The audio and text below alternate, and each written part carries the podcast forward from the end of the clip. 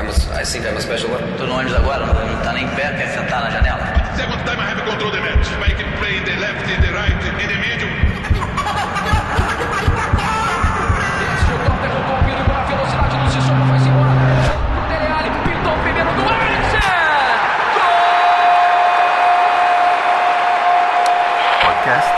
Tempo de Bola.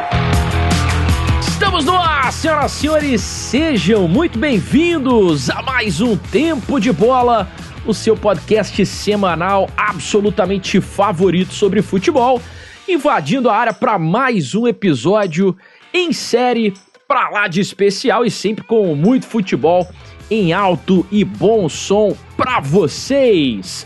E no programa de hoje, como vocês já viram aí no nosso título, na nossa venda, de onde quer que você tenha vindo, vamos falar e viajar até a Inglaterra mais uma vez para a gente tentar entender o porquê que a Premier League tá pegando fogo.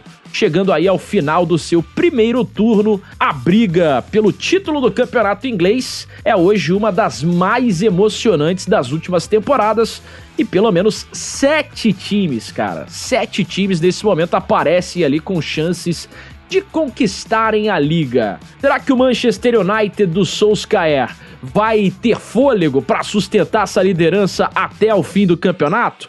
Ou o sólido Manchester City de Pep Guardiola vai seguir nesse ritmo de invencibilidade e tomar a ponta na liderança? E o Liverpool de Jurgen Klopp vai parar de perder pontos bobos durante toda a temporada? O Tottenham do Mourinho vai reestabelecer a boa campanha ali das primeiras rodadas? Ou será que o intruso Leicester, que já nem é mais tão intruso assim, né, do Brandon Rodgers, vai manter esse oxigênio nas veias até o final da competição?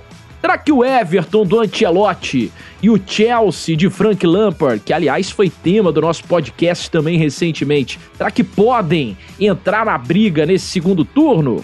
São respostas essas que vamos tentar encontrar juntos nesse episódio assim que o árbitro autorizar o início do programa. Mas antes de escalarmos o nosso time e partirmos aqui para o túnel que dá acesso ao gramado, aquele recadinho rápido e deveras importante.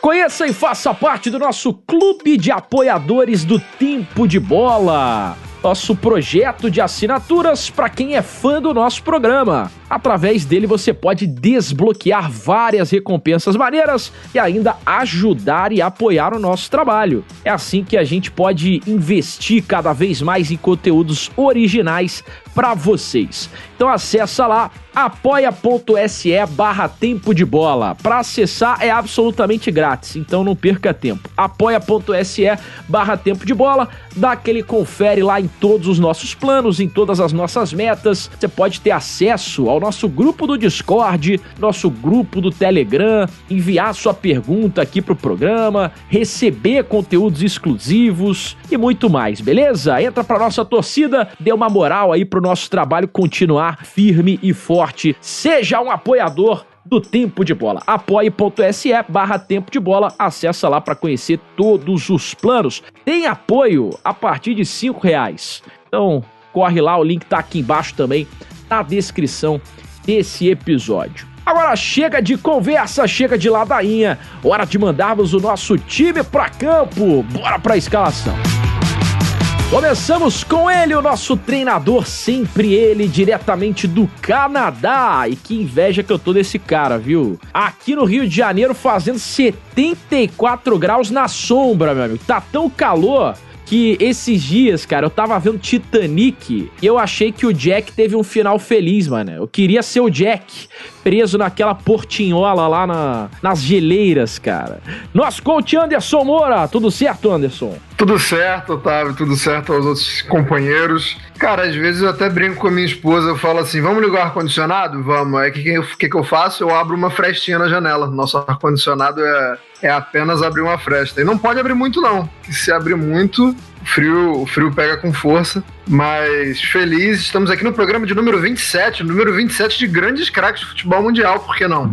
Javier Pastore, Milos Krasic. Aí o pessoal deve estar pensando assim, pô, esse cara tá de sacanagem, né? Como é que esse cara sabe que o 27 é da, dessas tranqueiras aí? Porque eu sou nascido no dia 27 de outubro, então eu tive que procurar isso. E eu tô até hoje esperando um jogador melhor que o Bruno Henrique para usar a camisa 27, porque ano passado, quando o Flamengo ganhou tudo, o, o Bruno Henrique era o 27. Como tem gente participando da gravação aqui, aqui e agora, como diria Gil Gomes, sou informado por Daniel Collier que o Serginho usava 27 também. Serginho é cacaço, né? Técnica absoluta. Mas vamos aí então para esse programa de número 27 aí, onde os melhores jogadores que a gente conseguiu peneirar foram Bruno Henrique e Serginho. Difícil, cara. 27, e olha que eu sou o cara que costumo ter. Gervinho também, ter acabei de boas, lembrar. Boas lembranças de camisa. Gervinho muito, também. mas é mais um. É.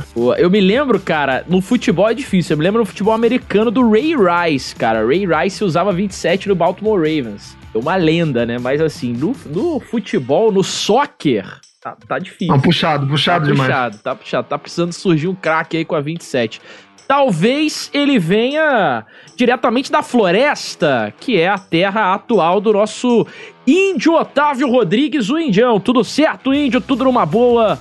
Tudo numa nice, cara. Estão dizendo por aí que você é o Chico Bento do tempo de bola. Pois é, mais uma vez estou recluso aqui no mesmo sítio onde fiquei em, em dezembro e estou recarregando as energias aqui para mais um período, não sei se de quarentena ou não, podem até ter novidades aí para ir no futuro, mas a princípio estou aqui recluso no sítio recuperando as energias. Bom dia, boa tarde, boa noite. Não estou lembrando de nenhum camisa. O único recado que eu tenho para dar é justamente para o nosso apresentador Otávio Neto, porque o nosso não é apoiador ainda, deveria ser, né, Matheus? O nosso apoiador Matheus Gandhi, torcedor do Curitiba, pediu para perguntar, falou assim, ó, avisa pro Otávio Neto que eu quero ouvir ele falar do Vasco dele no próximo tempo de bola. Um abraço. Foi só isso que ele mandou. Se ele não é apoiador, ele não vai ouvir eu falar do Vasco da Gama aqui. Ele tá perdendo uma enorme chance de ser um apoiador e fazer essa pergunta. E aí eu teria que responder, né? Nesse caso, eu só mando ele ir escutar o programa mais uma vez. Fernando Campos Odonan também é o nosso centroavante hoje. Tudo bem, Fernando Campos? Que saudades que eu estava de você, viu, meu amigo? Um abraço. Sim, você até me emociona, né, meu querido Otávio Neto? Também com saudade de você, do nosso querido Anderson Moura, Otávio Rodrigues, todo mundo também que acompanha aqui o Tempo de Bola. Só pra já sair tabelando com vocês, porque eu confesso que eu roubei, eu acabei de entrar no Google pra pesquisar, não Teve tenho a memória é? de vocês. Mas Zlatan Ibrahimovic, a primeira camisa que ele vestiu no Malmo foi a camisa número 27. Então, Mas assim, aí, porra, é difícil, né? Pegado, pegado. Pegado pra lembrar. Mas outro eu lembrei, esse eu não roubei, não. O Lucas, né, no Tottenham. O Lucas no Tottenham, ele, ele veste. Acho que ainda veste a camisa 27, né? Ele vestia a camisa número 27. Acho que nessa temporada também tá vestindo ainda a camisa número 27. Então, talvez Zlatan Ibrahimovic né, seja o, o jogador mais talentoso aí que vestiu essa camisa número 27. Hoje o programa promete. Posso dar uma, uma esquentada no mercado só pra gente começar? Ah, o- você essa- pode tudo, situação? Fernando Campos. Fique à A vontade. gente, vai, a gente vai falar de Premier League, então um pequeno destaque, que não é sobre Premier League, mas é sobre futebol europeu. O jornal Marca cravou, hein? O Alaba fechou com o Real Madrid. Uma baita de uma contratação, um jogador que tem 28 anos ainda. Escutei aí, vi um pouco nas redes sociais. Ah, mas tá em fim de carreira. Fim de carreira com 28 anos, tá de brincadeira, né? O cara tá na idade do auge. Fora a versatilidade, né? Jogando na linha defensiva como zagueiro no Bayern de Munique, naquele Bayern de Munique espetacular da última temporada. Pode exercer também ali a função como lateral esquerdo. É um baita de um reforço pro Real Madrid que coletivamente com o Zidane complica, né? Não dá pra contratar a Laba e renovar com o Lucas Vasco, né? Tá de brincadeira. E o, o Alaba que você falou aí também já usou o número 27, tá? É que, é que assim, usar, muita gente já usou, mas ninguém consagrou, né? É, o, o- Quaresma, por exemplo, também já foi, mas os caras não, não, não- não consagraram, né? Ah, eu ia falar agora, o índio já até escorreu uma lágrima agora depois de ter ouvido falar É, eu em não sei como é que o Índio não tem uma camisa 27 do Quaresma. Pois é. Absurdo ele não lembrar, pô. Hoje camisas 7 do Quaresma, 27 não. Ela valeria mais, por exemplo, do que a carta do Blastoise que foi vendida por 350 mil dólares. Cards Pokémon, se você não guardou o seu, você vai ficar pobre pro resto da vida. Continuando em rumores, cara, alguns aqui interessantes estão falando que o Haaland pode sair do Borussia Dortmund para partir para o Chelsea. Negócio aí de mais de 100 milhões de euros. Será que esse movimento acontece? Um rumor talvez mais quente do Mário Mandzukic no Milan. Esses rumores de centroavantes, né? A gente pode falar mais para frente de outros rumores aqui, até avaliar se é possível ou não isso acontecer e se seria interessante ou não. Mas chega de conversinha, bora pro jogo, hora de começarmos o nosso programa de hoje.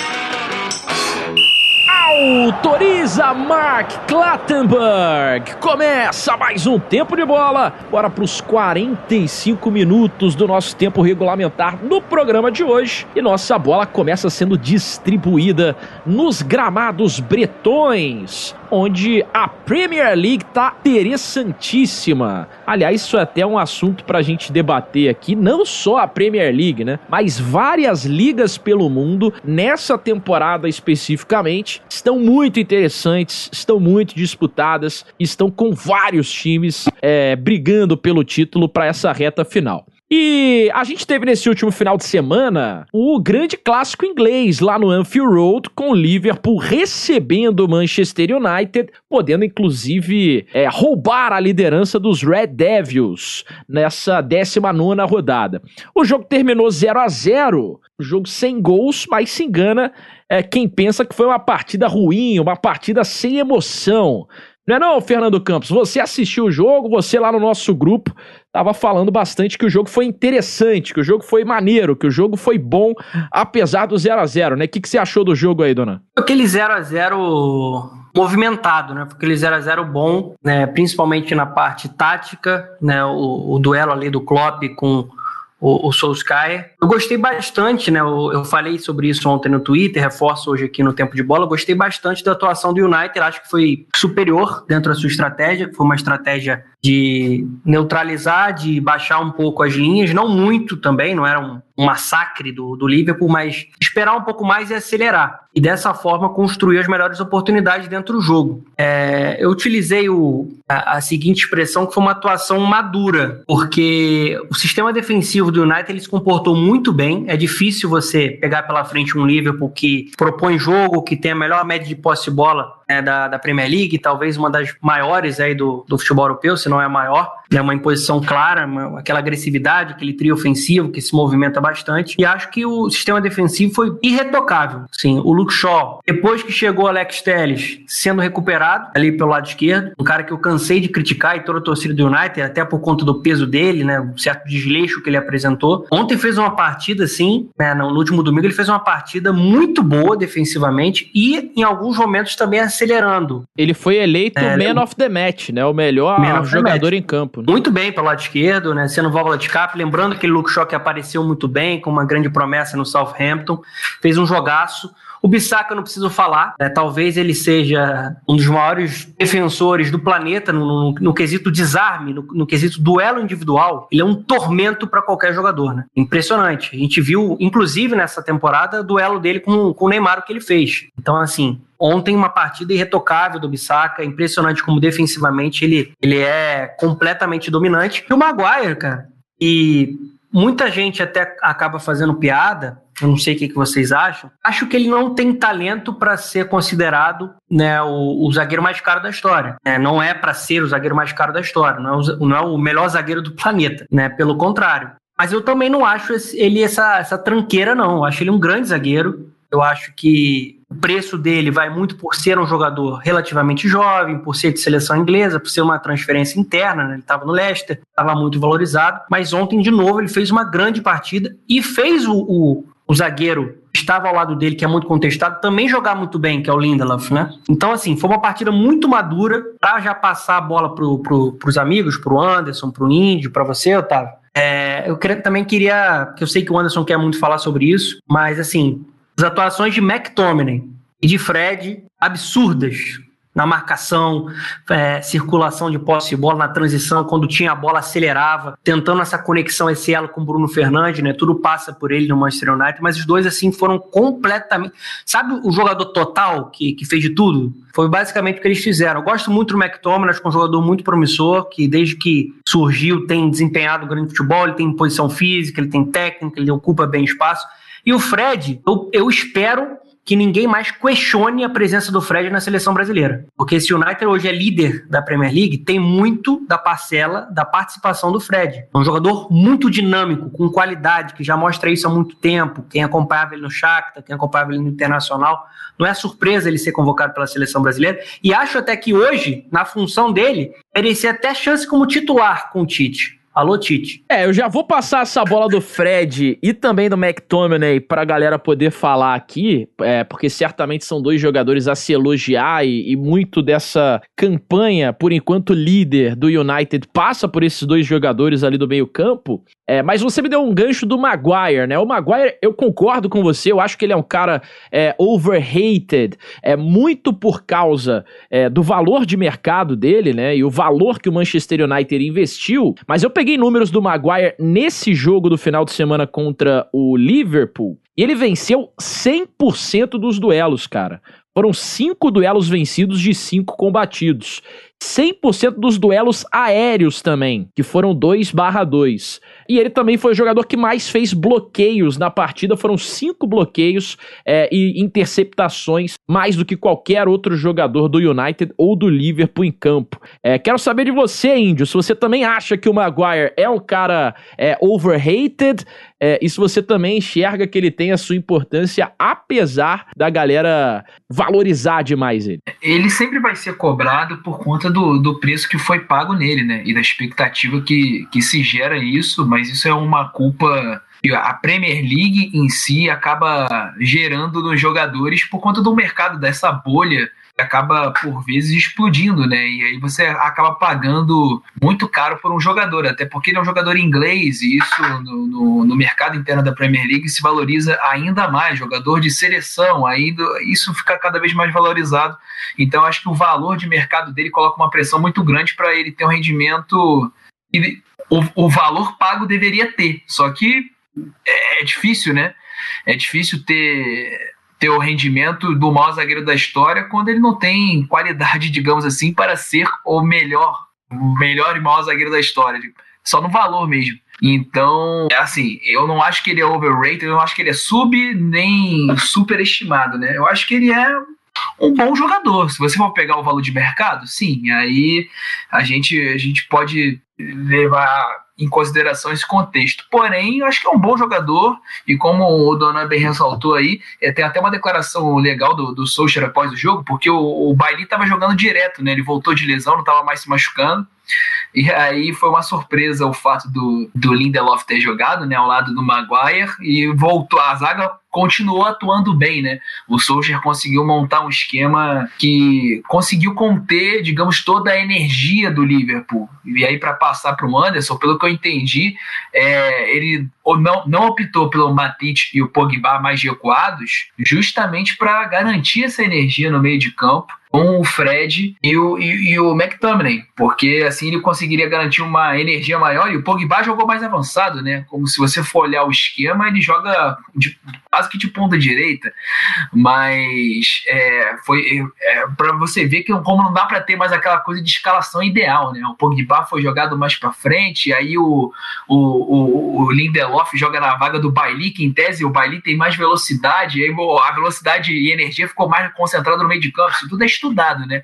O que é bacana de ver, mas é legal a gente ver o Maguire rendendo tanto com o Lindelof quanto com esse Bailey, que era um cara que também se tinha uma expectativa muito grande, mas por conta de lesões nunca conseguiu ter uma sequência e render bem. É, você falou sobre o Pogba, ele jogou muito bem, cara. Eu gostei muito dele nesse jogo, achei ele taticamente é, quase que impecável ali. Ele perde um gol. Eu, eu acredito ali que ele finalizou mal. O, o Alisson fez uma grande defesa, mas ele podia ter, ter ido melhor naquele lance, é, mas ele fez exatamente o que o Solskjaer pediu, era isso que você tinha falado, né? Ele ficou naquela posição de ele era muito pressionado pelo Liverpool, mas conseguiu fazer jogadas importantes, conseguiu jogar bem, voltando a jogar bem, aliás, né? O Pogba, desde que é, o empresário dele lá, o Miro Raiola, falou as besteiras, parecia que ele não tinha mais clima para ficar no United, mas recuperou em campo essa titularidade. É, sobre o Lindelof, que o Fernando Campos falou, né, que cresceu muito ali junto com com o Maguire, ele afastou 10 bolas nesse jogo contra o Liverpool. Esse é o maior número de um jogador do United em um jogo da Premier League nessa temporada, o que dá para mostrar também que ele foi muito bem nesse jogo do Anfield. É, mas Anderson, quero passar a bola para você, né? Porque você também assistiu ao jogo, você também gostou da partida. Fernando Campos levantou aí esse questionamento do Fred e McTominay,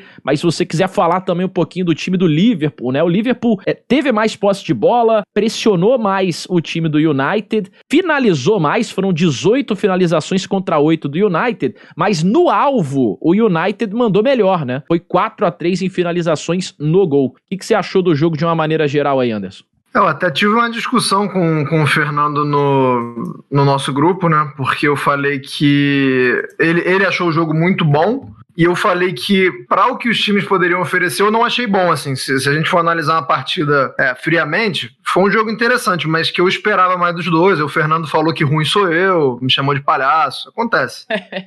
Acontece, né? Lá no grupo Calúnia, perdeu, calúnia. perdeu as estribeiras, perdeu a razão. É, venham fazer parte desse grupo, né? Seja um apoiador do tempo de bola. Eu falei assim: ah, achei o jogo meio fraco. Ele falou: fraco é você, palhaço. Mas tudo bem. É, e o, Nunca vou falar na minha vida. o Indy, o Indy, gostei do Indy aí. O Indy foi mureteiro na questão do, do, do Maguire. Falou que não acha nem superestimado e nem, nem su, subestimado. É, eu- pô, ele me lembrou o Agnaldo Timóteo, né? Nem melhor nem pior, apenas Agnaldo Timóteo. Mais ou menos. mais, mais ou menos isso que o Indy falou. Agora, vamos entrar, vamos entrar no, no jogo. Não sou, não. Cara, eu acho que. Eu acho que foi um jogo que, que fala muito da briga pelo título, é, a, a questão do meio-campo das duas equipes. É, po- podemos falar dos outros setores também, mas é, se a gente for analisar o meio-campo, vocês já entraram muito mais ainda do Manchester United. E eu ia trazer essa questão aqui, porque eu acho que, que o Liverpool corre sérios riscos de estar em desvantagem nessa briga pelo título. É, a gente vê o, o, o Liverpool teve um, um modelo de montagem de elenco, e, e aí isso não quer dizer que seja bom e ruim, ou que seja certo ou errado, é, é o modelo do Liverpool. De ter um elenco mais curto, é, nas Copas é, prioriza zero, né? Bota time sub-20, sub-23 e, e para estar sempre com, com aquele, aquele grupo ali de 14, 15 jogadores pra, na Premier League. Tem agora o- os problemas de lesão e tem, e, e tem no seu principal, principal. A sua principal virtude no, no- no- no modelo de jogo é a alta intensidade e é a pressão. Só que numa temporada com, com Covid, numa temporada com intervalo de jogos mais curtos, né? É,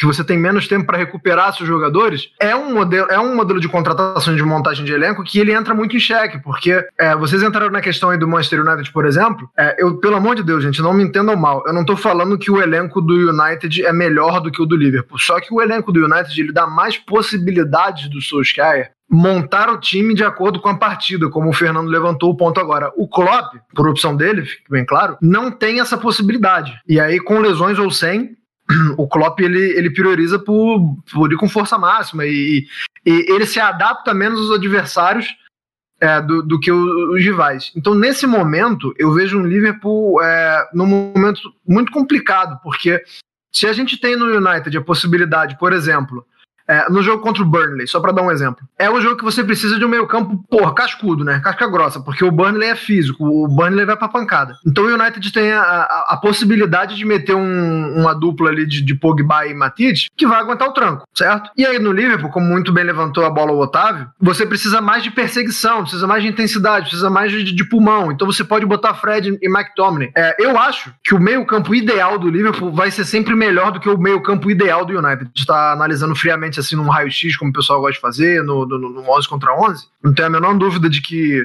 é, Fabinho, Thiago e, e Henderson, ou e aí você pode botar o Hinaldo, você pode fazer algumas alterações.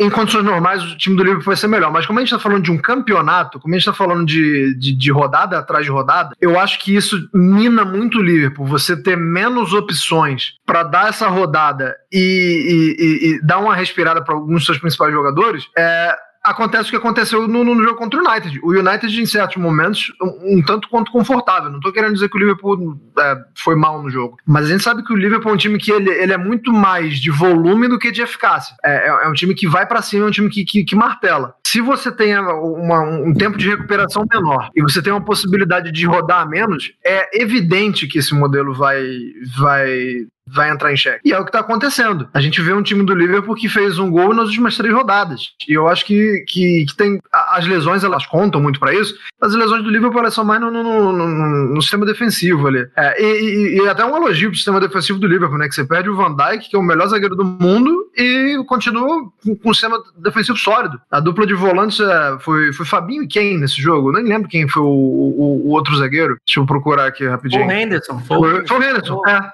então, você, você tem uma dupla de zaga com Fabinho e Henderson, é, e, e, mesmo assim ter uma zaga sólida é até um mérito, mas isso vai, vai te cobrar pontos, vai te cobrar resultados. E, e só para finalizar, eu acho que outro ponto em que o Liverpool deu uma diminuída braba e continua achando que também tem influência da questão física, é, são o Arnold e o Robertson, né? O Robertson nem tanto. Acho que o Robertson continua fazendo o trabalho dele bem feito, mas eu acho que o Arnold teve uma queda muito grande. É, o Arnold teve o jogo, acho que foi a derrota pro Southampton. Ridículo, muito fraco. Pior jogo do Arnold que eu já vi na minha vida. É, é, e é um cara que acostumou a gente com, com um nível tão alto que eu fiquei embasbacado assim, com, com o jogo dele contra o Southampton. Foi, foi um nível nível assim, lembrei do lateral China no Flamengo. Foi, eu, se eu não me engano, é, ele perdeu todos os duelos. É, ele, ele, todo, todo mundo que tentou driblar, ele, ele tomou todos os dribles que, que, tentaram dar pra cima dele. Então, assim, eu acho que a questão de, de ter o elenco enxuto, ela vai cobrar o Liverpool. Eu acho difícil que o Liverpool mantenha essa, essa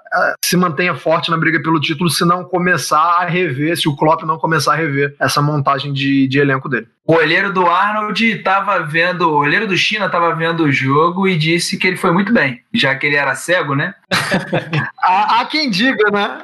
Até agora não apareceu ninguém para desmentir. Então, eu me dou ao, ao, ao, luxo de acreditar na história. Se vocês vierem com fato, não me interessa. A minha opinião nesse caso é que o cara era cego. Escutem Só. o Tempo de Bola Convoca com Caíto Mainier, tá aqui no nosso feed também, assim que terminar esse episódio, para vocês entenderem essa história do lateral China. Diz aí, dona. Não, só para entrar um pouco também no Liverpool, eu concordo muito com o ponto do Anderson que ele levantou aí no final da excelente análise dele dos laterais. Né? Se tinha um, um, um diferen... tinham vários diferenciais, né? Mas esse era um grande diferencial do Liverpool avassalador que a gente viu aí na, na última temporada, nas últimas temporadas, né? Robertson e Arnold voando, sendo muito agressivos, gerando muito jogo. O Arnold é um cara que é, tem o lançamento, tem a bola parada, ele, ele vem construindo às vezes por dentro. O Robertson sempre também no corredor é um cara que não para a todo momento. Acho até que a queda do Arnold ela é, ela é, ela é maior. Até no cruzamento, no escanteio, a gente está vendo ele um pouco abaixo. Ele é um jogador que apareceu e você já decreta, esse cara aí vai marcar a geração. Começa a comparação, né? Às vezes, ah, esse cara aí vai ser o cara que vai tentar derrubar o reinado do que a gente, da nossa geração, viu do Daniel Alves. Tem uma queda, né? Vi um tweet do Marcelo Beckler, né, nosso companheiro, que o Otávio Rodrigues e o Otávio Neto ainda trabalham com ele lá no Esporte Atrativo, eu e o Anderson trabalhamos por muito tempo. É, ele, ele, analisou de uma, de uma seguinte forma, achei muito acertada, acho legal a gente reforçar isso aqui. Eu acho que a ausência dos zagueiros né, titulares, né, ontem né, no, no, no, clássico contra o United, o Liverpool jogou, como a gente falou, com o Fabinho e com o Henderson, apesar do Fabinho ser um monstro. Acho que a ausência ali do Van Dijk, a ausência do Gomes, do, do próprio Matip, isso também né, pede mais defensivamente dos dois laterais. E prende um pouco. Sem é, dúvida, bom, bom, bom ponto acho que é um ponto que acaba também atrapalhando, né? É, na, eu na ia, questão do abafa. Eu ia te fazer essa pergunta justamente levando pro lado ofensivo da coisa, né? Porque se a gente pegar os quatro, cinco últimos jogos é, do Liverpool, ofensivamente, é, o time foi muito mal, não especificamente nesse clássico que o time finalizou, criou e, e, e trouxe muitas oportunidades, mas nos quatro jogos anteriores, né, se você pegar, pô, empatou com o West Bromwich em casa, aí depois, pô, empatou com o Newcastle no St. James Park, perdeu pro Southampton no St. Mary's Stadium, é, e tudo isso sem marcar gol, né? Teve um declínio grande é, ofensivo uhum. desse time do Liverpool, é, e esses são pontos, assim, muito preciosos perdidos pelo Liverpool, que se não fosse isso, certamente estaria líder é, absoluto no campeonato nesse momento, né? Então, assim, em campeonatos de ponto corrido, cada jogo é uma decisão, o Liverpool tá perdendo várias decisões. Eu fiz um cálculo aqui, já são 438 minutos sem marcar gols na Premier League. Eu acho que isso é grave, né? Sim, e, e é o que e o reforça que às vezes a as pessoas focam muito ao ah, sistema ofensivo, jogadores de meio campo, jogadores de ataque. Só que você tira uma peça lá atrás que faz a engrenagem funcionar, presença do Van Dijk dá uma segurança absurda. O lateral subir, é, ele tem qualidade para sair para o jogo também. E isso faz diferença. Ontem, é, eu tô falando muito ontem, né? A gente não sabe como tá errado o que eu tô fazendo aqui, tá? A gente não sabe quando você vai estar ouvindo aqui o nosso tempo de bola.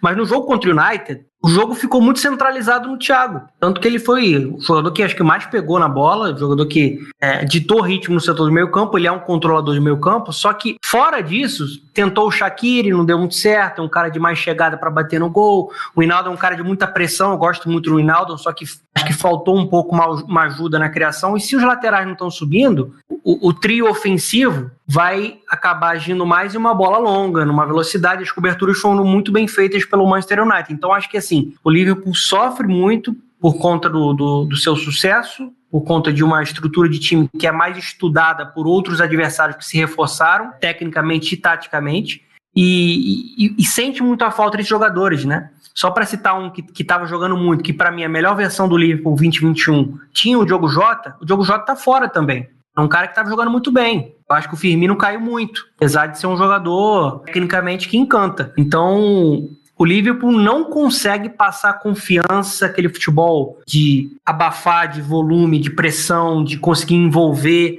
né? Isso ficou muito claro contra o United, né? Acho que assim, falta tá faltando a criação, tá faltando o time todo funcionando é, da maneira que a gente viu. E só para não ficar faltando ninguém, porque a gente já falou aqui das lesões do Van Dijk, do Gomes e do Diogo Jota, só lembrar também que o Keita também tá, tá baleado, né? O Nabi Keita, se eu não me engano, ele tá perto de voltar desses todos aí, quem tá mais próximo, volta já agora em fevereiro, mas só para só pra, também adicionar para mostrar que você tem que você tem que rodar e não tá conseguindo, não tá tendo a possibilidade e acaba acontecendo o que você falou, de botar o Shaqiri, que é um cara mais de jogar mais perto do gol, jogando na faixa de campo ali que poderia estar o Henderson, mas o Henderson não tá lá porque tem que ir pra zaga, porque machucou outro, então assim, é, é um efeito cascata muito grande. Assim, foi o que eu falei, o Klopp assumiu esse, esse risco, né? Eu me lembrei muito, esse time do Liverpool tá me lembrando muito, é, a final da NBA que o, que o Toronto Raptors ganhou do Golden State, todo mundo falando assim, ah, mas o, o Raptors só ganhou por causa das lesões do, do Golden State. Sim, mas vai, vai fazer o quê? Vai tirar o, os seus melhores também? Não, né? O, o City e o United, quem mais tá brigando por isso,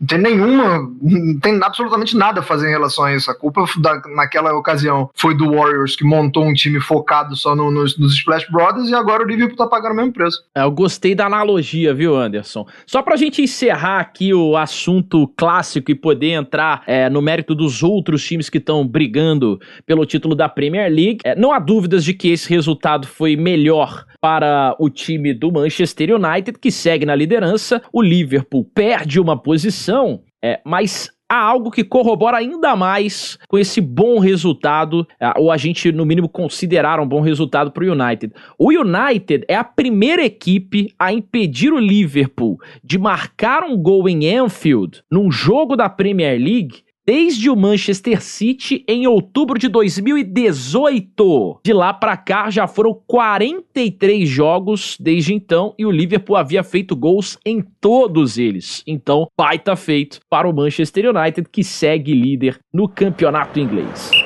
25 minutos chegamos de jogo. Hora da gente falar do time que roubou a posição do Liverpool. Ao final de contas, o Manchester City assumiu a vice-liderança, chegou aos 35 pontos e que arrancada essa do Manchester City, né? O Manchester City goleou o Crystal Palace e chegou à quinta vitória seguida na competição. Nenhum outro time desse campeonato tão equilibrado que a gente está debatendo aqui no programa de hoje conseguiu fazer isso até o momento momento. Somente o City, os moleques do Guardiola, que conseguiram chegar a cinco vitórias consecutivas. Já são nove jogos de invencibilidade, se a gente somar também os empates no meio do caminho, né? São sete vitórias e dois empates nessa invencibilidade do City. Que arrancada do City do Guardiola, né? Um time que me parece estar bem sólido também agora defensivamente, não é isso, Otávio Rodrigues?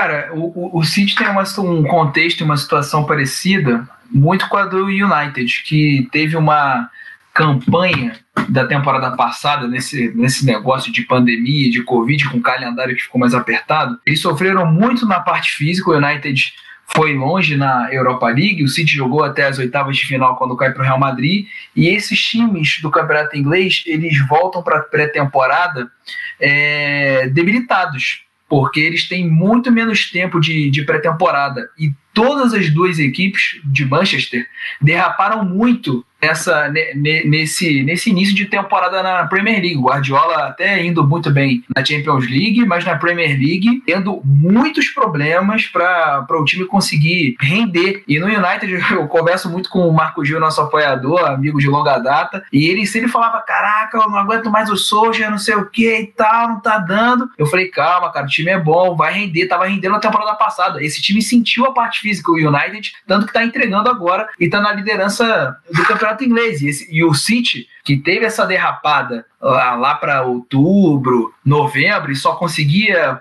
por conta de uma qualidade técnica extremamente superior, é, nadar de braçadas na Champions League, hoje, já com um tempinho, já passando também Boxing Day, Natal, é um time que agora está conseguindo arrancar. O janeiro está sendo, 2021 está sendo muito bom para o Guardiola manter essa pegada, né? E, pô, ele tá conseguindo fazer até o John Stones marcar dois gols e não se machucar. Então é, é, é uma, é uma situação diferente para o Manchester City e para o Pep Guardiola nesse momento. Eu, eu, eu, vejo muito, muito por conta da parte física. Eu não consigo ver um, um time do City que, tirando essa, essa competição com o Liverpool do, do Jürgen Klopp, seja na Liga dos Campeões, quando o Klopp elimina o Guardiola, seja na Premier League, na temporada passada, quando o Liverpool ficou muito à frente do Guardiola depois de uma temporada de recorde do, do City, é, eu não conseguia ver assim aquela queda brutal que estava todo mundo falando, pô, Guardiola, fracassado, tem que acabar, tem que sair do City, tem que meter o pé, não dá mais. Cara, calma, cara, é um dos maiores técnicos de todos os tempos.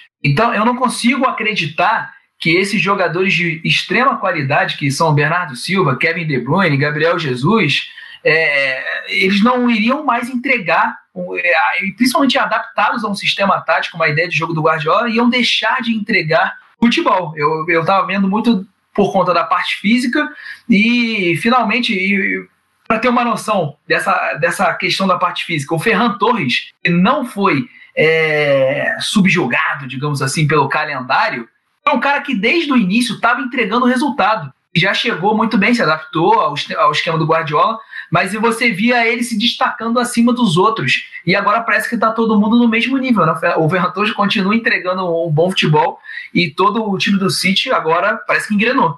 É, cara, e esse time do City, é, pelo que eu tenho visto aqui também da imprensa britânica, o que eles têm muito elogiado nessa arrancada dos Citizens tem sido a solidez defensiva. Mais precisamente, o crescimento do Stones, é, que era um zagueiro de muitos altos e baixos até a temporada passada, né? É, e muita gente tem atribuído isso à contratação do Rubem Dias. O Rubem Dias que tem jogado demais e o Stones ao lado dele é, tem feito grandes jogos. É, é, mais ou menos por aí, ô Dona? Você acha que essa solidez é, defensiva que o Guardiola encontrou é, sobretudo com o Rubem Dias transformando essa defesa do City. É o que tem trazido esse sucesso nos últimos jogos pro, pro time do Guardiola? Com certeza, era o que faltava, né? Porque show com a bola, o time do, do Manchester City, como o Otávio falou, ele, ele já dava na última temporada. É, o, o Guardiola ele chegou num status tão grande na carreira dele, e se ele não vencer um título, oportunistas vão chamá-lo de fracassado, sendo que ele faz muito pelo futebol, a contribuição dele é enorme.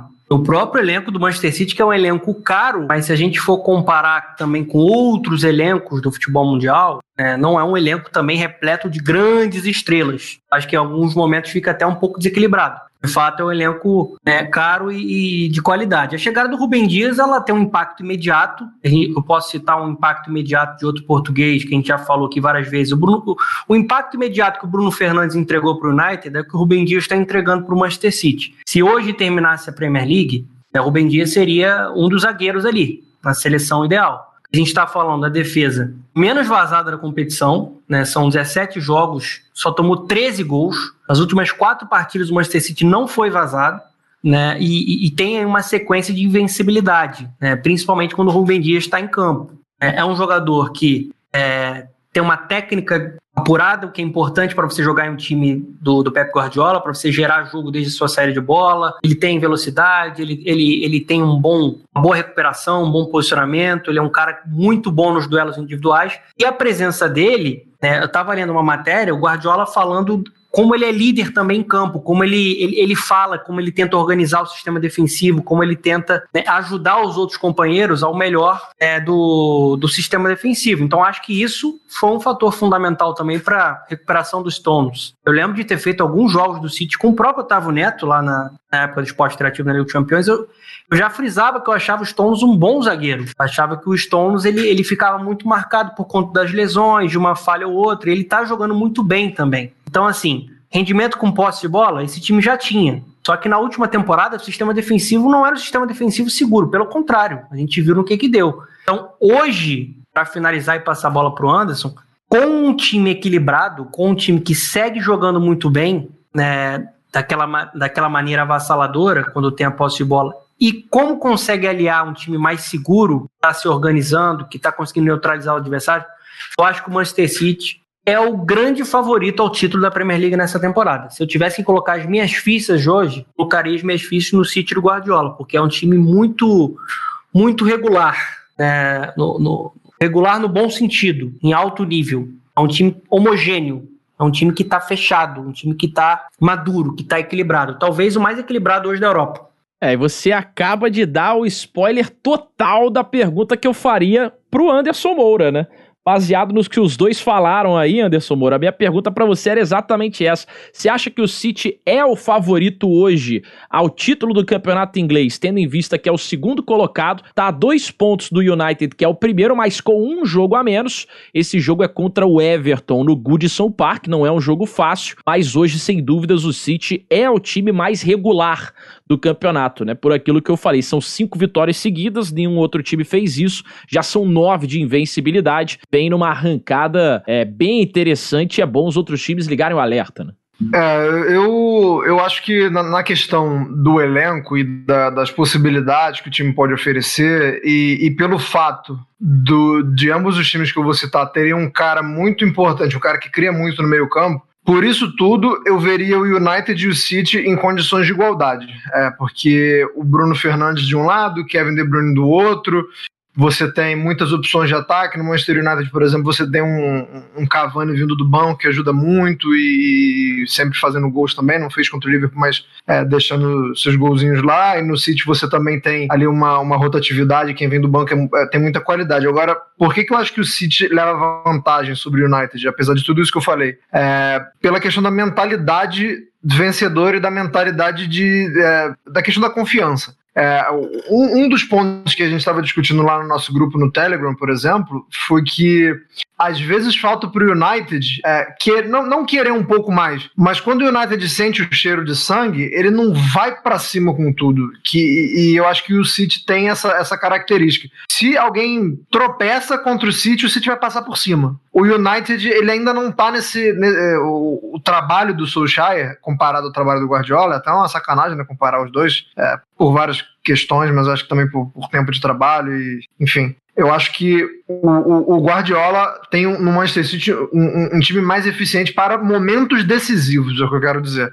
Vai chegar num momento que vai afunilar e que você e que o City vai confiar mais e vai buscar mais o resultado do que o United, na minha opinião. Por mais que eu acho que o United tenha condições de ser campeão, o Liverpool, e, enfim, a, a, acho que a briga está muito aberta, mas se, se é para escolher alguém e dizer por quê, eu acho que o City é mais forte por causa disso. Porque tem um Kevin De Bruyne voando e, e é um time que, como o Fernando falou, tá numa consistência tão grande que a confiança, a, a confiança sempre lá no alto. É, o, o United a confiança está muito alta em um jogo, no outro jogo nem tanto. Aí, se, se não vem um resultado que o pessoal esperava, já se critica o trabalho do Solskjaer. É, acho que o Guardiola, como o Indy falou no começo da temporada, até passou por esse momento, mas é um cara que desperta muito menos essa sensação de dúvida. Então, acho que o City ele está mais preparado para um momento em que o campeonato afunilhe.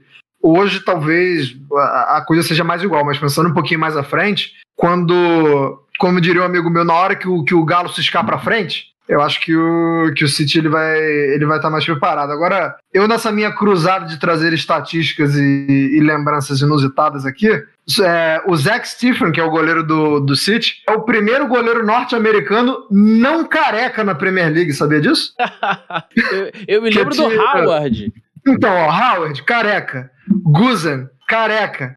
Brad Friedel, É, careca. o Friedel E o também, Stephen- coroa. É. O Stephen com cabelo aí, quebrando essa, essa corrente dos carecas goleiros americanos. Tá na hora de raspar a cabeça, né? Tá na hora de raspar a cabeça. Mas vamos falar um pouquinho de outros times nessa briga pelo título da Premier League. Deixa eu ver quanto tempo, ó. 39 minutos já de jogo por aqui. Eu acho que assim, a gente falou de City, a gente falou de United e consequentemente também do Liverpool. E nessa briga, cara, não tem como a gente não falar do Leicester. O Leicester, desde 2016, aquele Leicester histórico, campeão inglês, é, é um time que chega bastante. É, na temporada passada, foi um time que por muito pouco não foi a Champions League, né? O United acabou roubando essa vaga ali na última ou penúltima rodada, não me recordo exatamente, é, com uma vitória num confronto direto. É, eles estão bem, por exemplo, na Europa League nessa temporada, é, mas estão bem também na briga pelo título da Premier League. Esse, esse Leicester do Brendan Rodgers, assim, os caras fazem um trabalho magnífico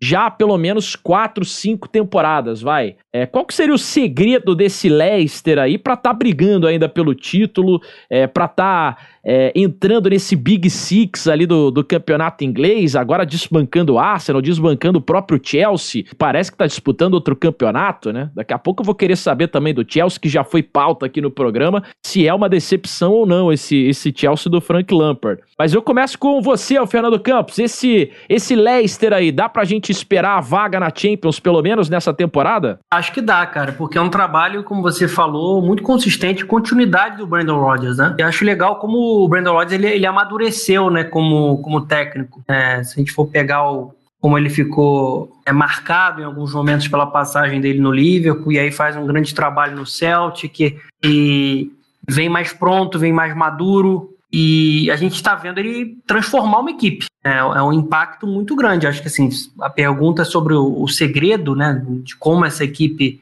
é, consegue se fixar mesmo na briga ali por, por vaga em, em, Champions League é muito por conta do trabalho dele, que é um trabalho de uma equipe que encoraja, uma equipe que, que gosta da posse de bola, que tem um DNA ofensivo, que tem jogadores muito interessantes dentro desse processo de trabalho. Eu acho o, o legal do Leicester que é um, é um clube que ele foi um underdog, que conseguiu um, um título histórico de Premier League, ele foi desmontado, a gente pode citar alguns jogadores importantes nos últimos anos que passaram pelo Leicester, o Kanté, o Maguire, né, o, o, o Tio, por exemplo, que saiu, né, e, e hoje está no, no Chelsea. Outros jogadores aqui a gente pode, pode citar o Mahrez, que hoje é um jogador muito importante do Manchester City, e mesmo assim é um clube que conseguiu se reconstruir.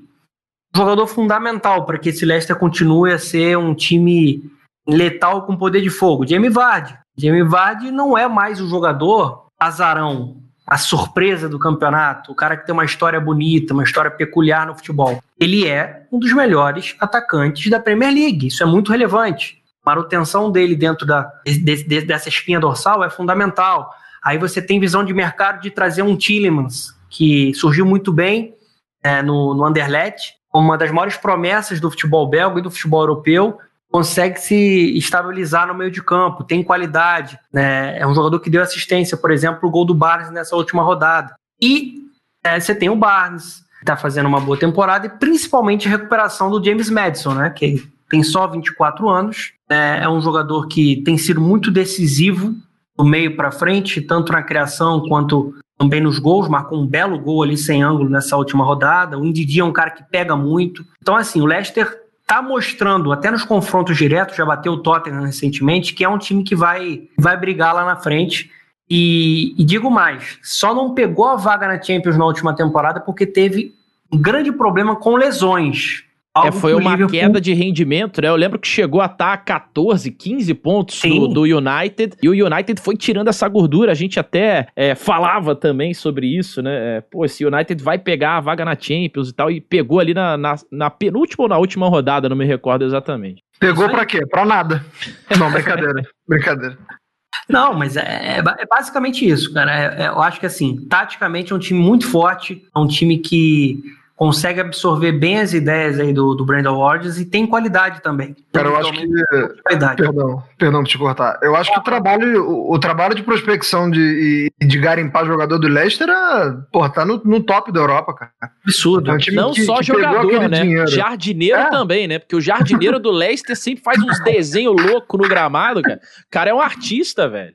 Pegou o dinheiro que ganhou com aquela Premier League lá e, e, consequentemente, as Champions Leagues e, e- pega muito jogador assim, que você fala assim, quem é esse cara? E o cara chega na Premier League, é o caso da dupla de zaga. O Soyuncu, por exemplo, né? ah, quem é esse cara? Pô, o cara chega, arrebenta. O Fofaná, que é o outro zagueiro. Aí tem o Ricardo Pereira, o lateral. O Indidi, que você falou. Vai pegando jogadores pouco badalados, porque tem um trabalho de, de scout absurdo. O, o, o trabalho que, que o Leicester faz pegando jogador é, que não tá na primeira prateleira, que não, tá, não, tem, não é muito cobiçado porque não tá na grande vitrine. É, a pergunta não foi pra mim, mas pra, acho que pra mim o, o segredo do, do Leicester é esse. Ainda tem o, o, Vardy, né, que é, é a cereja do bolo e é o cara que você vai confiar ele pra fazer os gols, mas por trás disso, acho que é um, é um time que sabe muito bem contratar, utiliza tecnologia, utiliza é, um, um time de análise muito interessante. é, os caras contratam muito bem. E esse comentário aqui agora, aproveitando a carona aí do Anderson Moura, vai para o nosso apoiador Daniel Collier, que está nos assistindo. Ninguém citou.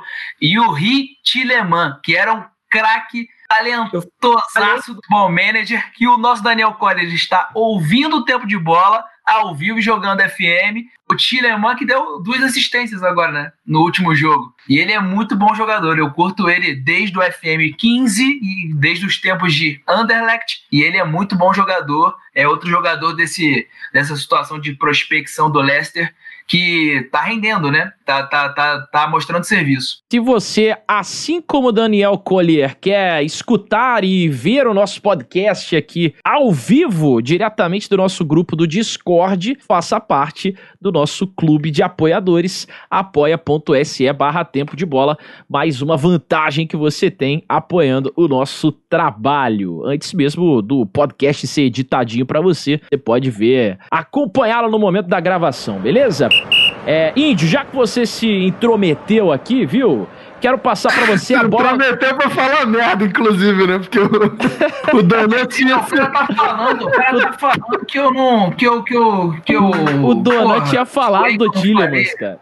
Ah, então corta essa merda, porra. Corta nada, vai pro ar assim. Corta uma ova. Se o senhor não presta atenção no programa, a culpa não é minha. Vamos lá, cara. Falar um pouquinho do Everton. O Everton que também vai bem nesse campeonato, voltou a vencer e é um Everton do Ancelotti muito interessante. Eu diria que assim, a gente falou de laterais aqui no programa de hoje, mas tem o Lucas Digne, né? E na minha opinião é o melhor lateral do campeonato inglês hoje. O cara distribui assistências. O, o- o Everton sofreu muito na ausência dele, tá de volta e o time tá jogando bem, vencendo de novo. Você acha que esse Everton pode, quem sabe, beliscar aí até um título, quem sabe, do, do campeonato inglês? Cara, o título eu acho que não. Quando a gente teve aquele programa lá que a gente acabou enchendo a bola do Everton, do, do James Rodrigues, do, eu acabei enchendo a bola do Richarlison, né?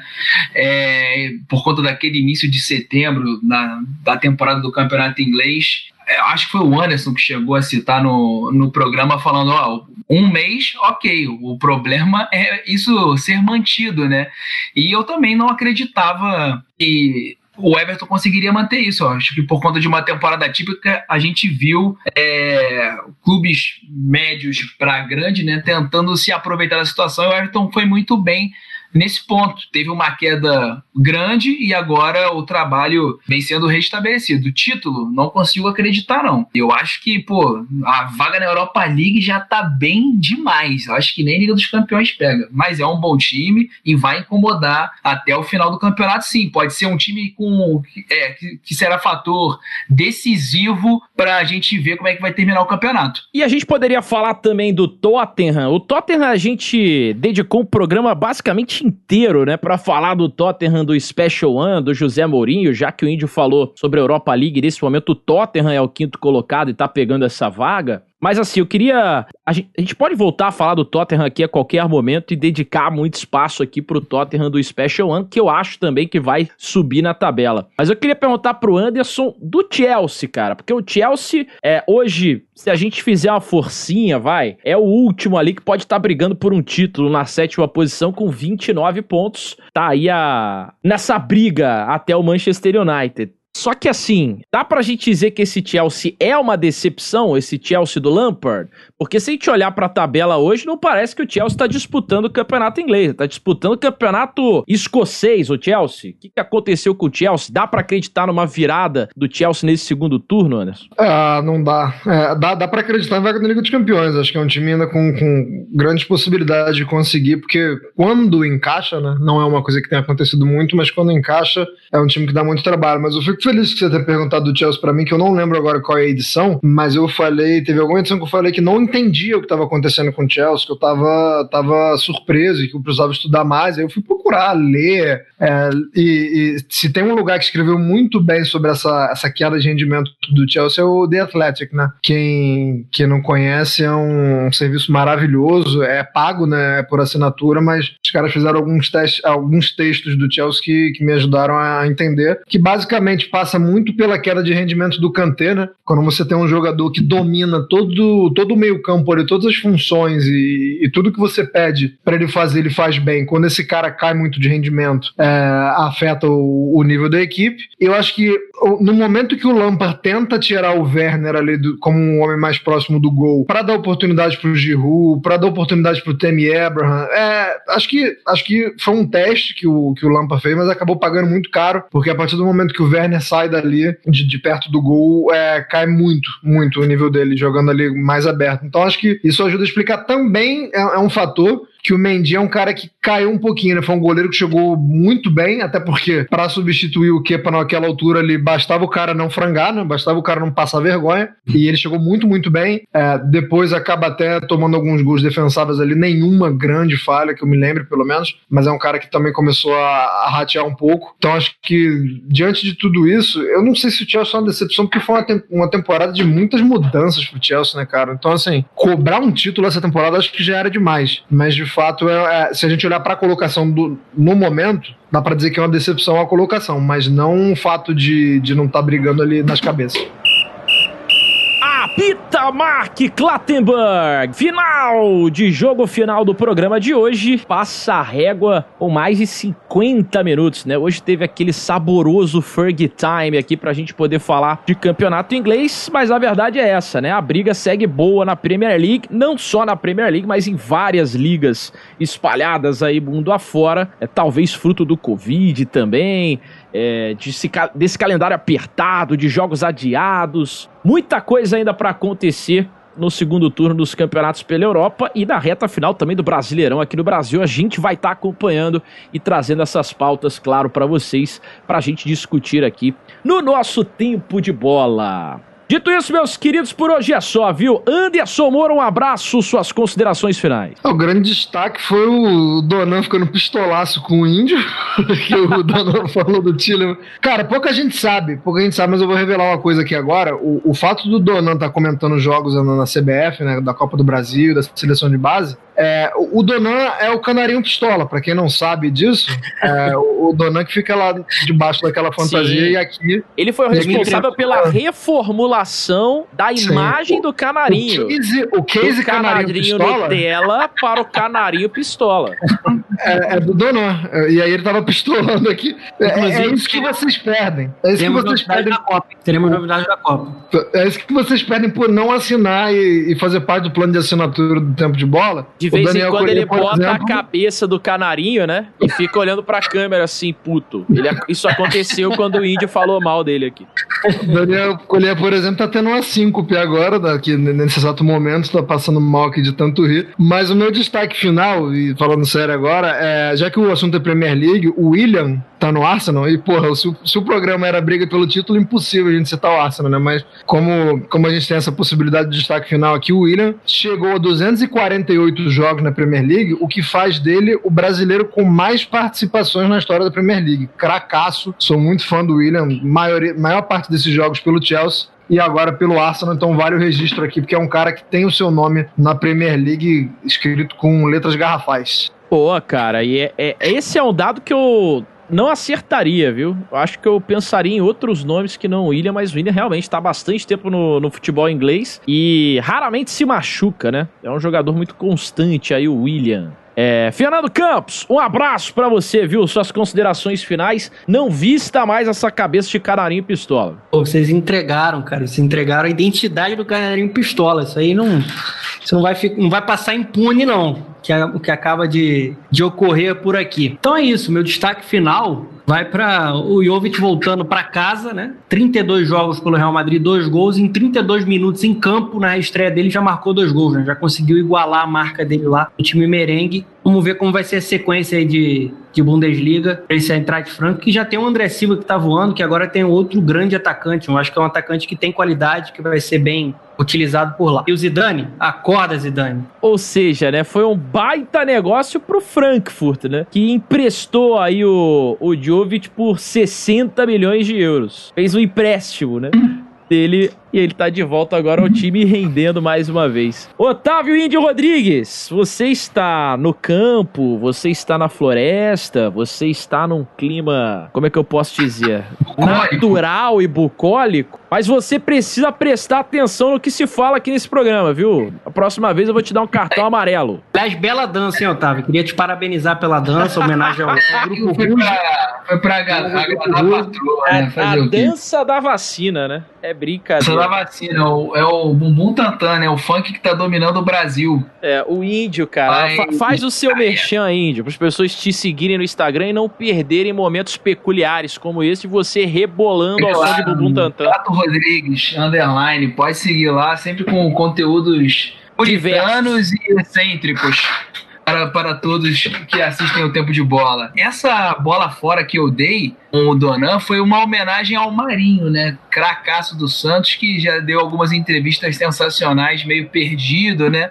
Foi só uma forma de homenagear o jogador do Santos que fez bonito e vem fazendo bonito desde 2020, principalmente a camisa Santista. Mas a minha consideração final é o Milan de Zlatan Ibrahimovic, sem Theo Hernandes, sem Tchalianolo, atacante voltou com tudo e marcou doisinho na vitória do Cagliari, né? Um jogo sofrido com, com expulsão e o Ibra garantindo a liderança pro Milan. Tá maravilhoso. É, e se não fosse É o isso. Crânio, tinha sido hat-trick, né? Porque o Crânio pegou umas duas bolas absurdas dele. Pois é, cara, e as barbaridades que a gente tem que ler enquanto a gente tá falando aqui é uma loucura, né? O Daniel Coria deve estar saciado de alegria. Por hoje é só, meus amigos. Obrigado a todos que ficaram até esse finzinho escutando o nosso podcast. A gente volta na semana que vem ou a qualquer momento também aqui no nosso feed, né? Esse é mês pra gente fazer aí mais um TDB Convoca, cara. Vamos ter que ir atrás aí de algum convidado, quem sabe em breve é, no feed mais próximo de você. Valeu? Obrigado pela audiência. 2x1 a 1 a 0. isso é o placar dos convidados, é isso? É, isso eu só vou deixando as entrelinhas. Entendi, entendi. Descubra! Hashtag descubra! Por hoje é Ele só. tá, ele tá Tchau! demais, cara. Eu fui, valeu!